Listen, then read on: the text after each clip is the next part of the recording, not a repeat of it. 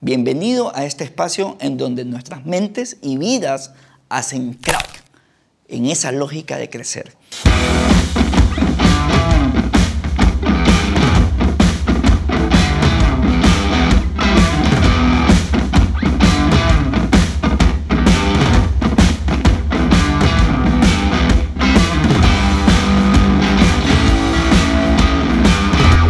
¡Wow! Me quedé, sigo emocionado, sigo emocionado por tremenda historia inspiradora. Imagínate la historia de David, un chico que seguramente, como muchos de nosotros, mentalmente en el filo de condenarnos o no.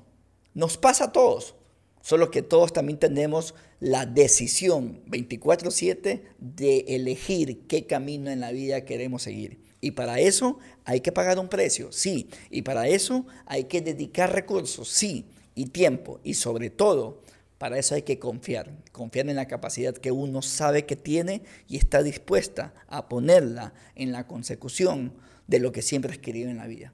Hoy, junto a su empresa Levector, están muy cerca de hacer una primera película en el Ecuador que va a llegar a Hollywood. Suena completamente un sueño para algunos y para otros un completo absurdo. Solo que él decidió intentarlo. Dice tu cuenta en Instagram, si no lo pidió en pre, no venga a resolverlo en post. ¿Qué significa? Bueno, es algo, es algo medio chistoso que sucede bastante, ¿no? Que tengo 12 años ya trabajando en Levector, soy uno de los socios, y pasa mucho que en la, tenemos para resolver un proyecto, tenemos reuniones de preproducción, que por lo general es donde tú le muestras al cliente y a la agencia, a los, a los clientes les muestras cómo exactamente va a ser resuelto su proyecto o cómo va a quedar. Justamente estamos en, un, en, una línea de negocio que muchas cosas son subjetivas y lo que tú tienes en tu cabeza eh, es muy diferente a lo que yo tengo en, en, en, mi cabeza. Entonces, en las reuniones de pre se define exactamente qué se va a grabar en producción y en postproducción qué se va a editar y animar.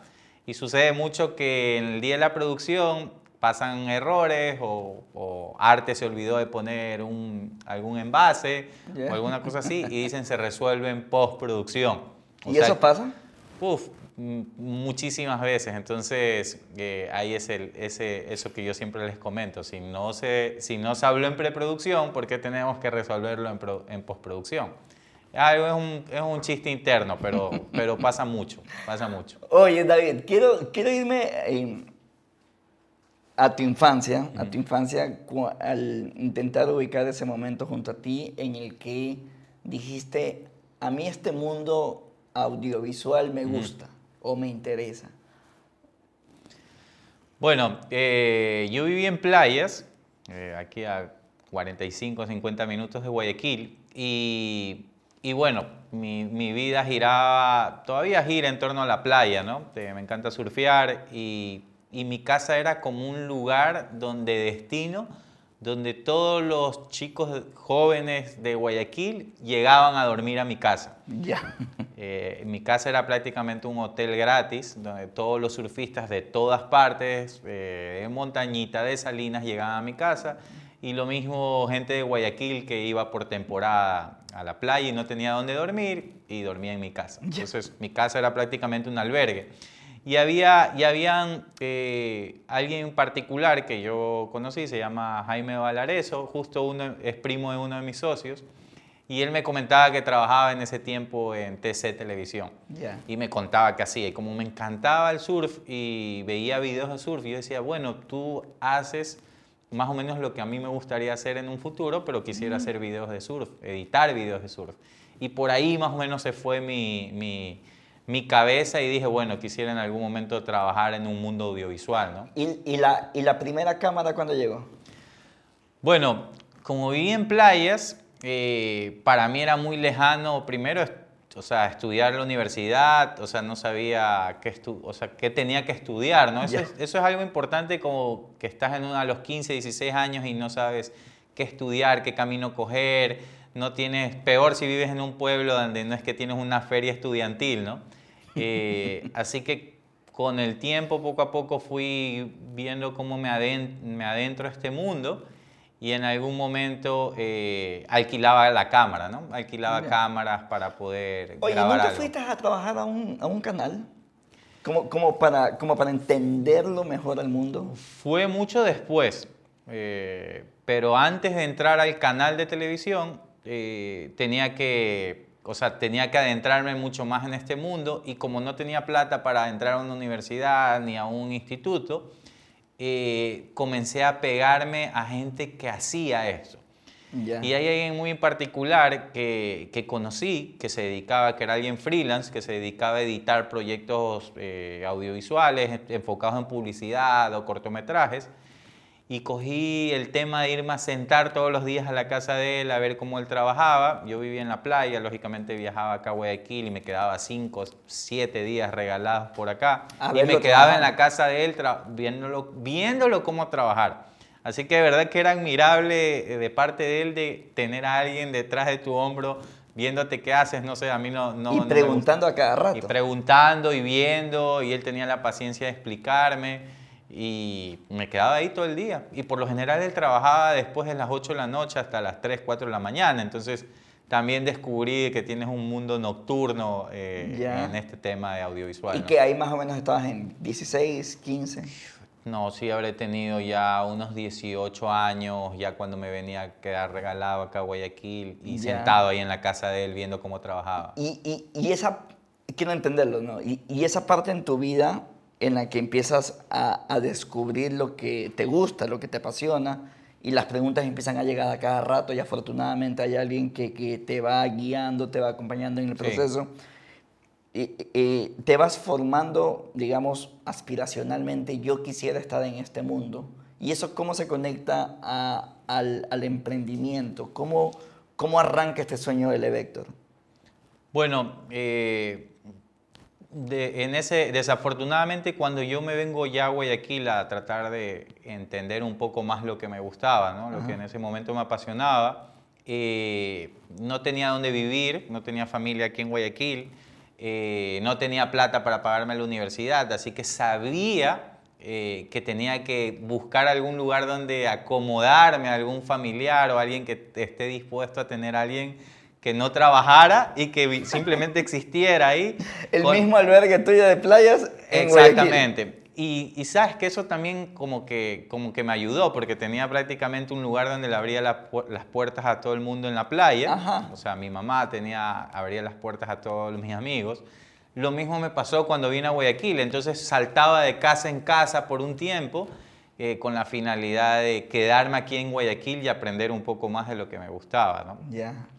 Ahora, sí hubo un momento como que hubo un crack en mí donde dije, chuta, tengo que hacer algo porque, eh, ¿cómo se llama? Sentía que estaba en un pueblo donde no había nada lo que, lo que yo deseaba estudiar o en, en lo que deseaba trabajar.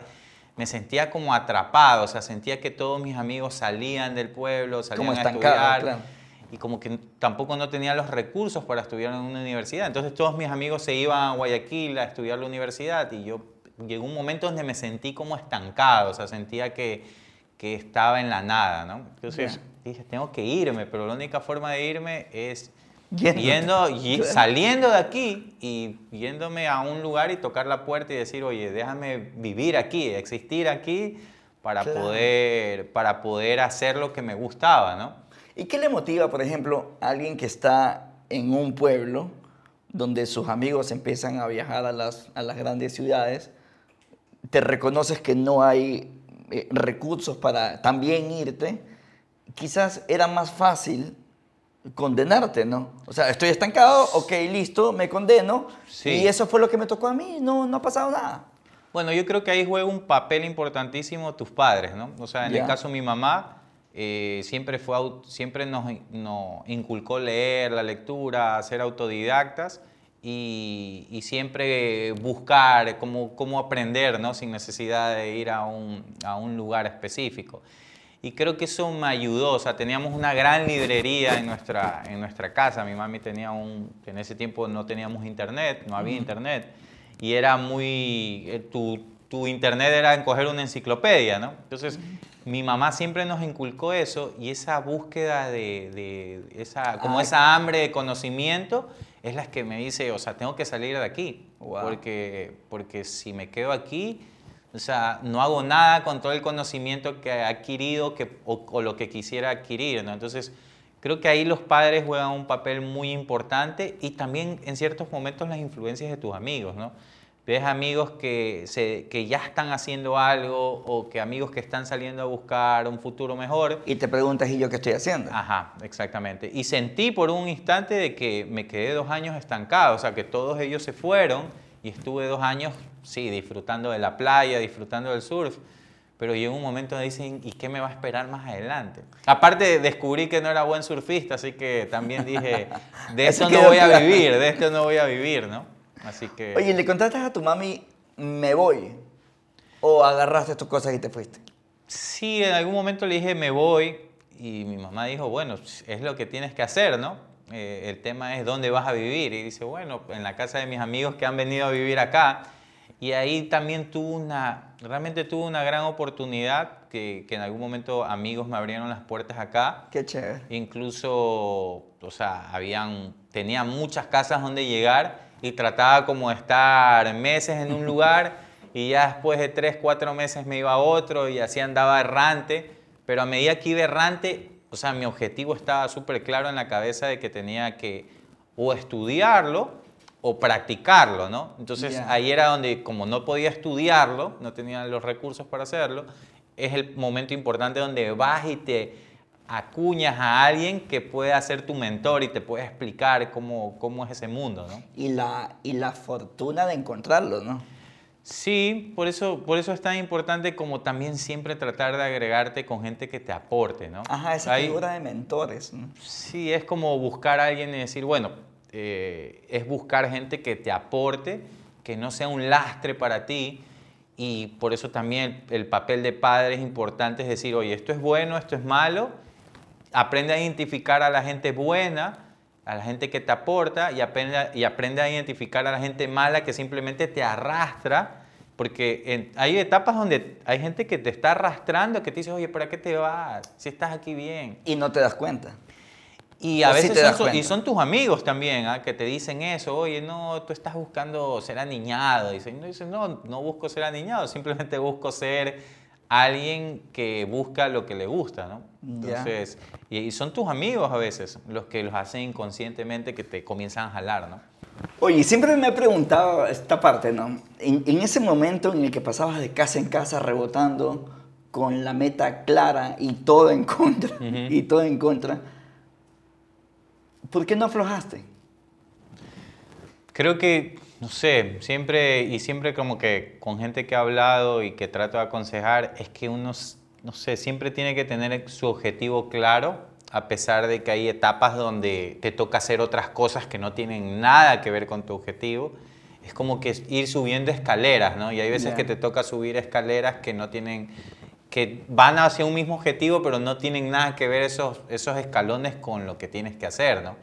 Entonces, no sé, siempre, siempre, yo no sé si tal vez algo con lo que naces, ¿no? Como, como, Como esa hambre, ¿no? como esa hambre de, de lograr lo que quieres, porque también he hablado con gente donde no tiene esa hambre, ¿no? Entonces, a veces yo sí me pongo a pensar y creo que, creo que es con algo como que naces de personalidad, no lo sé. También es como una mezcla de, creo, con cosas en- que- con las que naces y cosas con las que vas aprendiendo en el día a día. Y es lo que hablabas tú, el medio, ¿no? El medio es importante. Empiezas a escuchar a todo el mundo que cada uno está persiguiendo algo, independientemente de lo que sea, y te quedas con la pregunta, ¿y, y yo qué estoy haciendo? Sí, sí, ajá, es como, yo creo que son muchas cosas que juegan, pero yo creo que era algo que está dentro de mí. Eh, lo mismo cuando dices, oye, alguien que pinta increíble, o sea, ya tiene el don, ¿no? Ya nació con ese don y hay otra gente que tiene que entrenarlo y practicarlo. Yo creo que ciertas personas nacemos con esa hambre de, de- de lograr nuestros objetivos. Ese era mi caso. ¿Y cómo llega el Vector? Bueno, en todo ese transcurso de, de, digo, de ir subiendo estos escalones buscando lo que, lo que me gustaba, pasé por un canal de televisión, en algún Ajá. momento llegué a un canal de televisión, eh, trabajé algunos años ahí eh, eso me ayudó también a algo importante que cuando antes de entrar al de Vector y, y hablando del canal que en algún momento tú me preguntaste, eh, cuando entré al canal no sabía lo que tenía que hacer dentro del canal, simplemente necesitaba el trabajo. Y eso es algo que yo siempre pongo de ejemplo. Eh, necesitaba un diseñador y a mí me gustaba animar, más no diseñar. O sea, no es que no me gustaba diseñar, pero en ese trabajo específico había que diseñar. Era, si cuando ves las noticias ves que hay siempre un, alguna imagen que aparece al lado del presentador o alguna animación o algún diseño que aparece para graficar la noticia, necesitaba un puesto justamente para eso. Y yo necesitaba trabajar y cuando me preguntaron si yo sabía de eso, yo les dije que sí. Eh, así que me metí a trabajar y te juro que no sabía nada de lo que había que hacer en ese puesto. Y me acuerdo que en ese entonces eh, le escribía a unos amigos por mensaje, por mensaje de texto en esa época, les decía, oye, explícame cómo puedo hacer esta nota. Y ellos me explicaban rápido y lo replicaba en la computadora y bueno, entregaba. ¿Y, lo sacabas? Sí, nunca en, el, nunca en el trabajo se dieron cuenta que yo no sabía, ¿no? O sea, simplemente me metía, incluso ya en YouTube habían tutoriales y encontraba tutoriales y, y lo replicaba, así que siempre saqué mi trabajo bien ahí. Y después, en ese, en ese paralelo, ahí es donde conocí a Adrián y lo conocí a Jeff, que son dos, nuestros, dos de mis socios.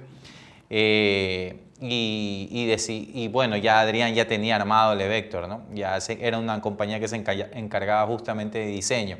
Ellos eran, justo Adrián era uno de los que yo les preguntaba qué hacer en el, en el programa, de en el canal de televisión, porque había cosas que no sabía cómo resolver.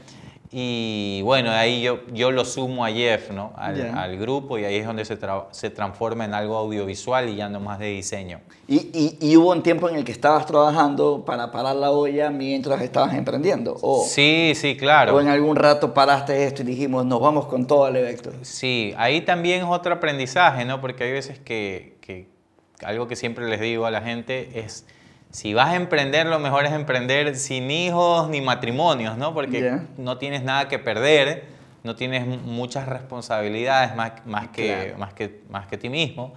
Así que cuando yo comencé a emprender, ya estaba casado, ya estaba casado, si no me, si no me equivoco, trabajaba en el canal, pero no estaba haciendo ninguna de las dos cosas bien. O sea, estaba en el canal, y en las tardes no, porque trabajaba yo en, las noches en el canal, y en el día tarde trabajaba en el Levector, que oficialmente no, estaba, no pertenecía al Levector.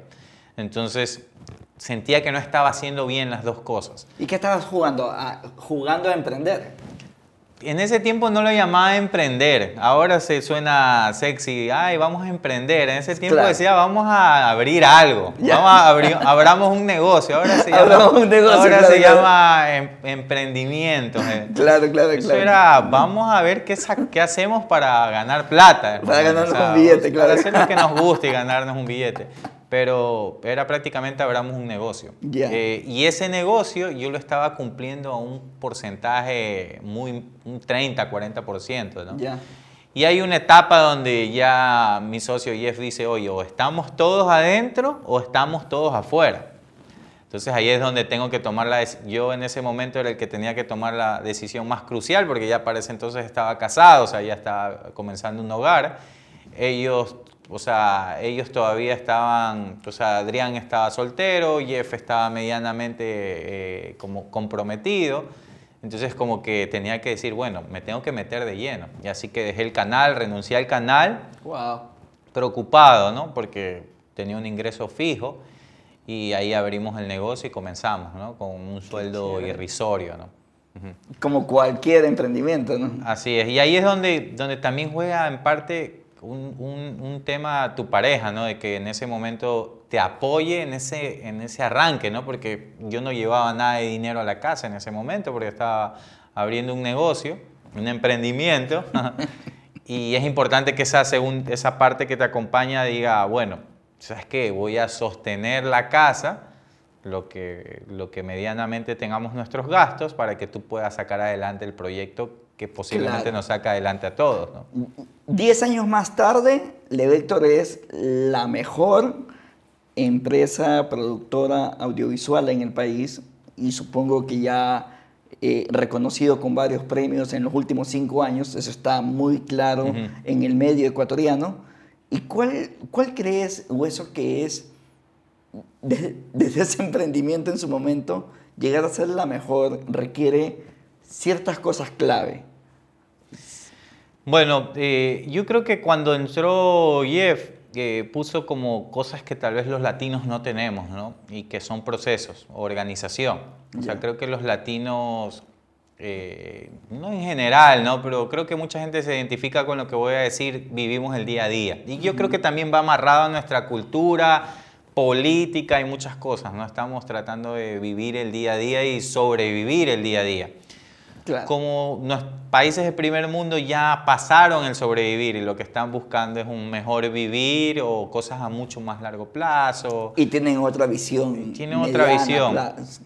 Jeff creo que trajo eso a la compañía cuando nosotros comenzamos a decir, bueno, tenemos que organizarnos primero, estructurarnos, saber qué hace cada uno y no que todos hagamos lo mismo y que cada quien se encargue de una determinada cosa y la saquemos adelante teniendo a visión a que a largo plazo podamos vender más y posiblemente tener más clientes y que pueda ser algo sustentable. ¿Y se la compraste a la idea? Sí, por supuesto, porque justamente eh, dentro de mis objetivos había muchas cosas con las que él mencionaba, entonces eh, creo que era el momento necesario de dejar de ser informales a volvernos formales y actuar como formales, porque nuestro negocio hay demasiada informalidad. En todo negocio hay demasiada informalidad. Y en el momento que tú te vuelves formal, ya para alguien, un cliente, dices, voy a llamar a esta persona porque sé que es cumplida y hace un buen trabajo. Eso teníamos que convertirnos. Sí, fíjate, en, en, el... Y lo, y lo he escuchado mucho en realidad, en, en varios, en varias conversaciones con empresarios exitosos, y dicen esta vaina, y, y, la frase es casi irónica. En, en Ecuador al menos en el Ecuador, el nivel es tan conformista que convertirte en el mejor es relativamente fácil. Sí, eso, eso, eso también como que me, me quedó claro eh, desde, el, desde, el, inicio que me comencé a meter en este, en este negocio.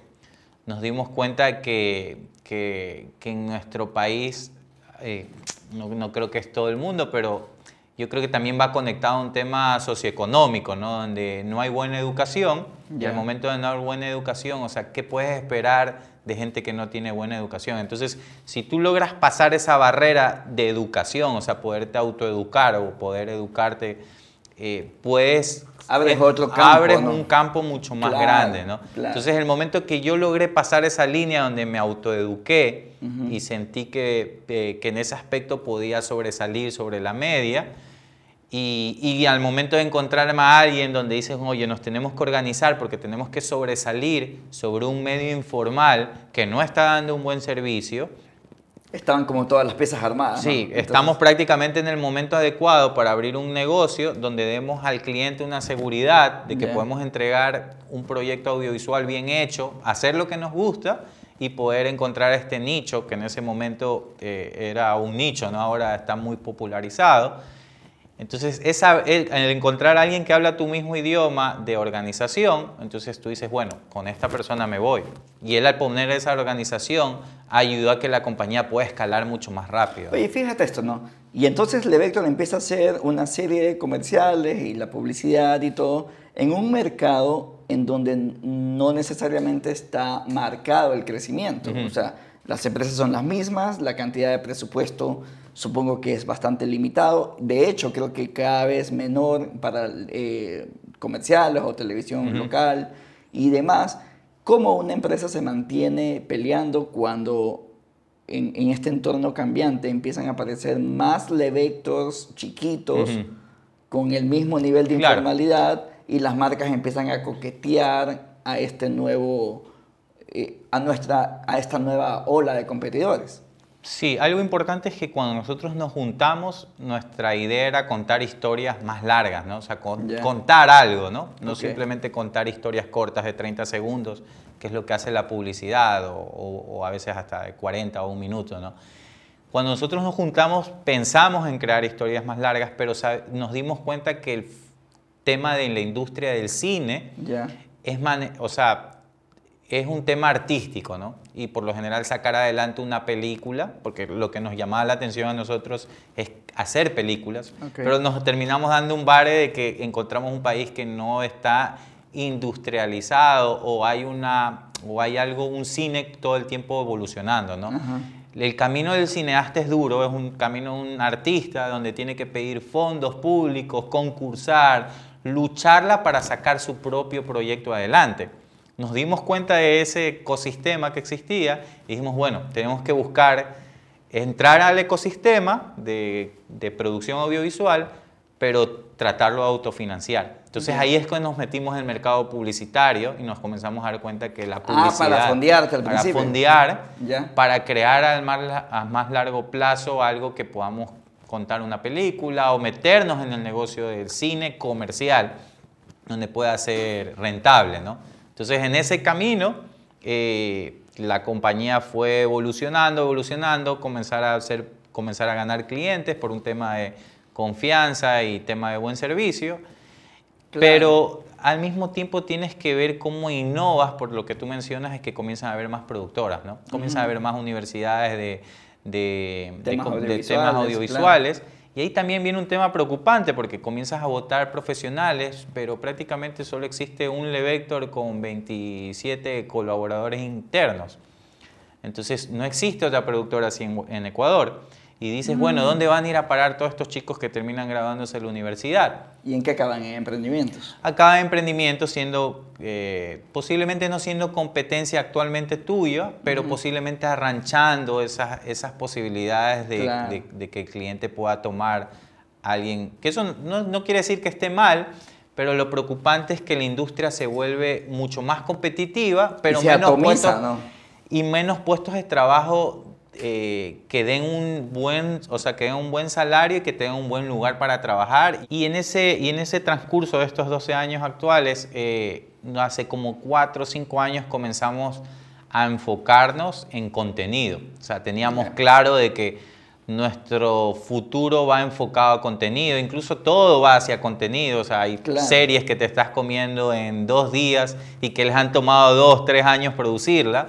Entonces hay un, hay un hambre abismal por contenido y historias, historias como películas, series, eh, canales de, demanda de video. Entonces sabíamos que hacia allá iba todo, así que comenzamos a trabajar en esto. Lógicamente, fondear esa parte, ese departamento, necesitas trabajar en publicidad para poderlo fondear. Y esas son nuestras inversiones como compañía donde sabemos que aquí en dos, tres años ya vamos a estar produciendo todos esos contenidos que nos ha tomado muchísimo tiempo. Qué chévere. Y nuestra competencia cuando llega a nuestra posición, ya nosotros estamos tres, cinco años más adelante.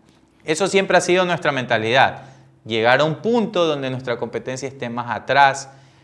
La pandemia nos ha jugado, creo que a todos también estos dos años nos ha jugado un, nos ha jugado mal y ha hecho que retrocedan estos proyectos porque estuvo parado todo el tema audiovisual durante mucho tiempo y se desaceleró. Así que para nosotros es un poco frustrante sentir que año y medio todo se desaceleró, pero tenemos claro que en el transcurso de los dos siguientes años vamos, va, va a haber un cambio de juego para nosotros donde nos va a distanciar muchísimo, muchísimo de, nuestra, de nuestra competencia. Claro. Y eso ha hecho que, que la productora esté siempre como catalogada en un nivel alto de calidad y siempre como eh, marcando la diferencia, ¿no? Y te entiendo, fíjate, y te entiendo, el momento está llegando y nosotros llevamos 10 años preparándonos para el momento. Sí. Y ahora que habrá un gran hito en los siguientes 3, 4 años, y la pregunta, por ejemplo, ayer estaba viendo una info que me parece interesante. En Colombia, ya están haciendo 40, 45 películas por año, por año. El momento en el que estás hablando tú... Ya sucedió hace 7, 8 años, claro. 7, 8 años. Y acá no. Y la diferencia es cuál. ¿Qué hizo Colombia? ¿Qué no estamos haciendo?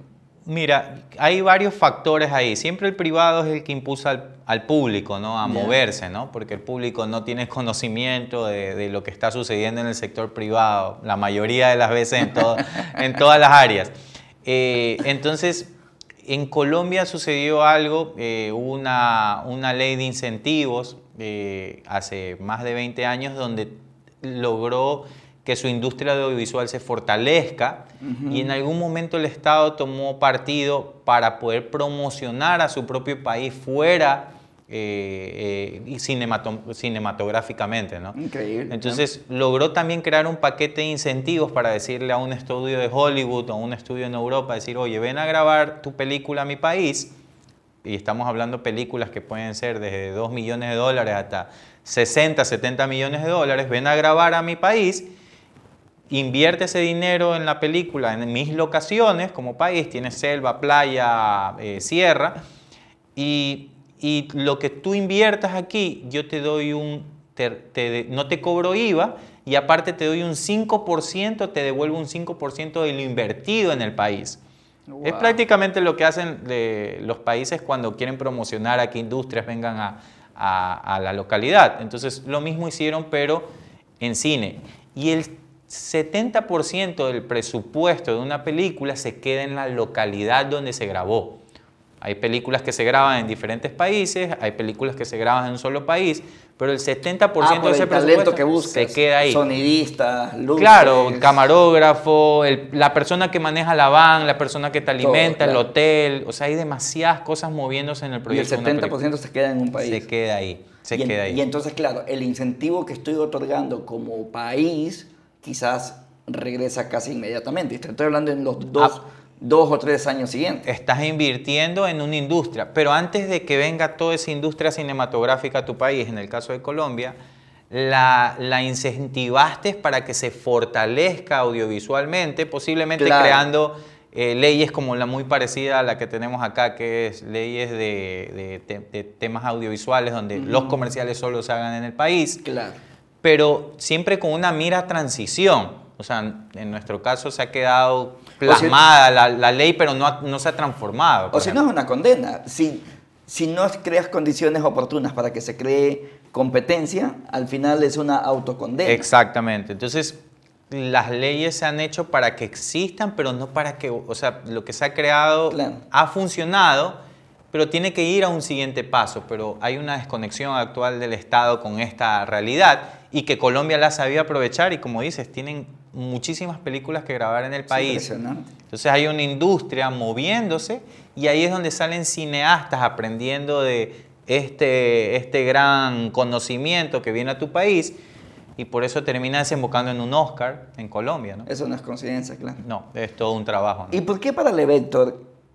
¿Y por qué Levector resuelve hacer una película de talla mundial en el Ecuador, que ya vamos a hablar sobre eso, y no se va a Colombia? Bueno, justo estamos a la puerta del horno de hacer una película hablada en inglés con productores extranjeros y hay hasta la opción de irse a grabar a Colombia porque va a salir más barato.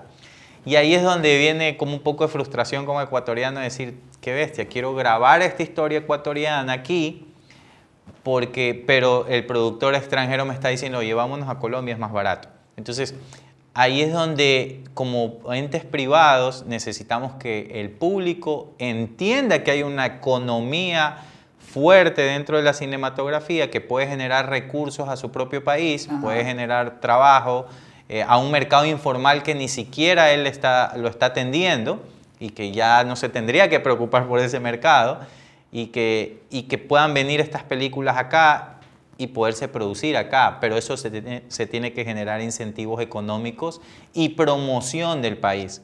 Y eso no sucede, o si sucede, sucede muy mediocremente. ¿no? Y como ustedes están en ese punto, entonces, ¿me voy o me quedo? Me quedo a crear ese ecosistema que estoy hablando, porque el ecosistema, al final del día, se va a crear si alguien da el paso. Estoy seguro que lo vamos a hacer aquí, pues, porque lógicamente mm, lo que nosotros estamos vendiendo en todo este trabajo de contenido que hemos llevado años eh, tratando de vender. Aparte del tema cinematográfico es un camino lento, ¿no? no es como el publicitario que todo sucede muy rápido. Eh, estas historias son locales que simplemente queremos internacionalizarlas, ¿no? que sean habladas en inglés, que sean actores extranjeros. Hollywood. Eh, eh, actores de, que están en películas que hemos visto tú y yo en algún momento, pero estamos seguros que tenemos que grabarlas aquí porque nuestro país hermoso tiene locaciones bellas donde sabemos que podemos explotarlo. Así que tenemos que hacer un trabajo junto al gobierno para poderles hacer ver y decir, oye, vamos a grabar esto acá. Necesitamos crear incentivos y que estos productores no se nos vayan a otro país para grabar una historia ecuatoriana. Entonces, es, el, es el momento el que, el que me contaste ahora en este episodio de, de ese estancamiento, ¿no?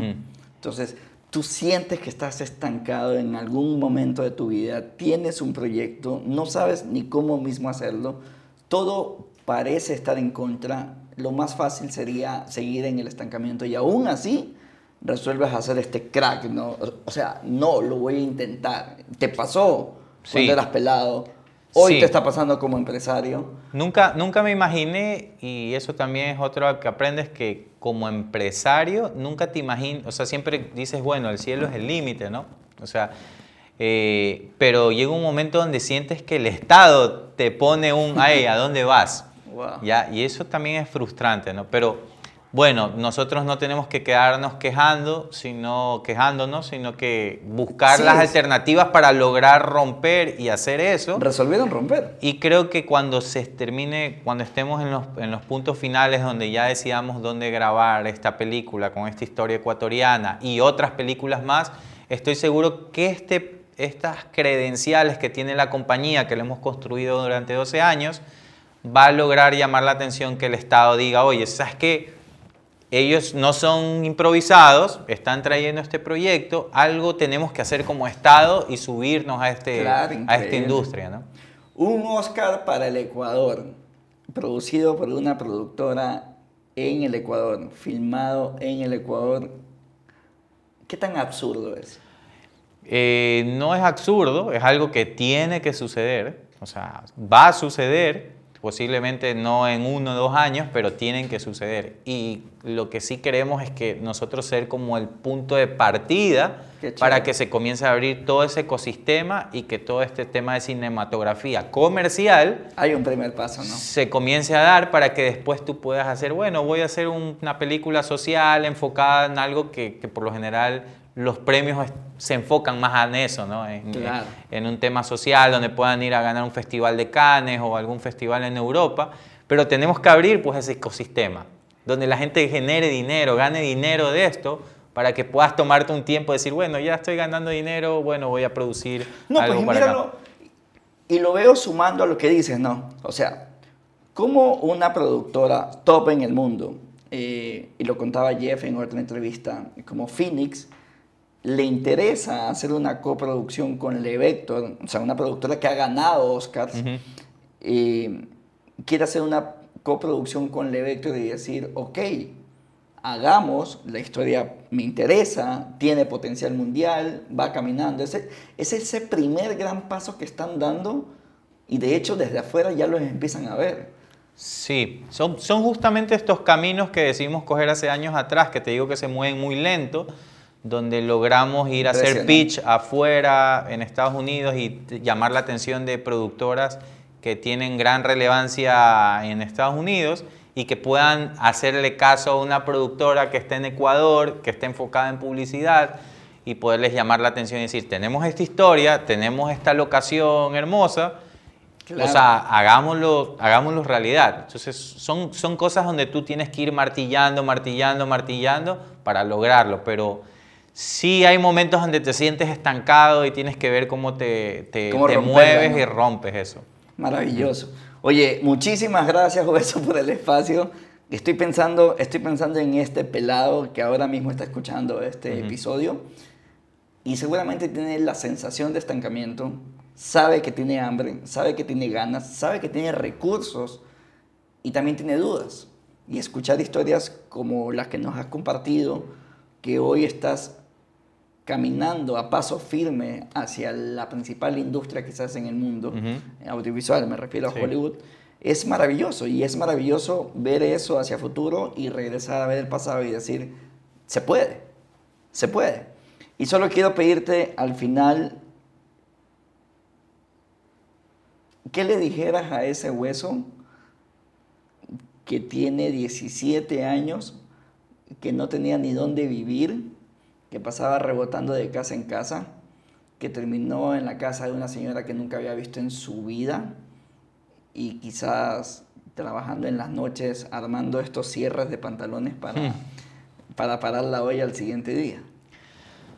Bueno, eh, Chusa, qué complicado, ¿no? Porque, porque eh, cuando eres muchacho, o sea, a veces escuchar a los mayores los bloqueas, ¿no? Así que espero que, que, que, si en algún momento me lo iba a topar a mi yo de 17 años, me escuche, ¿no?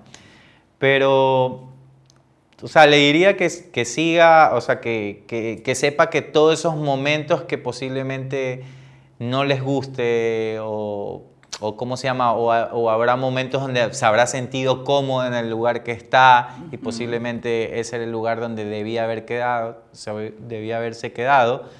O sea, que, que no pierda esa, esa, búsqueda de lo que siempre ha tenido dentro de sí, ¿no? que es eh, estar metido en este mundo audiovisual. Siempre, siempre, lo, siempre lo tuve, ¿no? Así que siga con eso, siga martillando y que van a haber momentos complejos.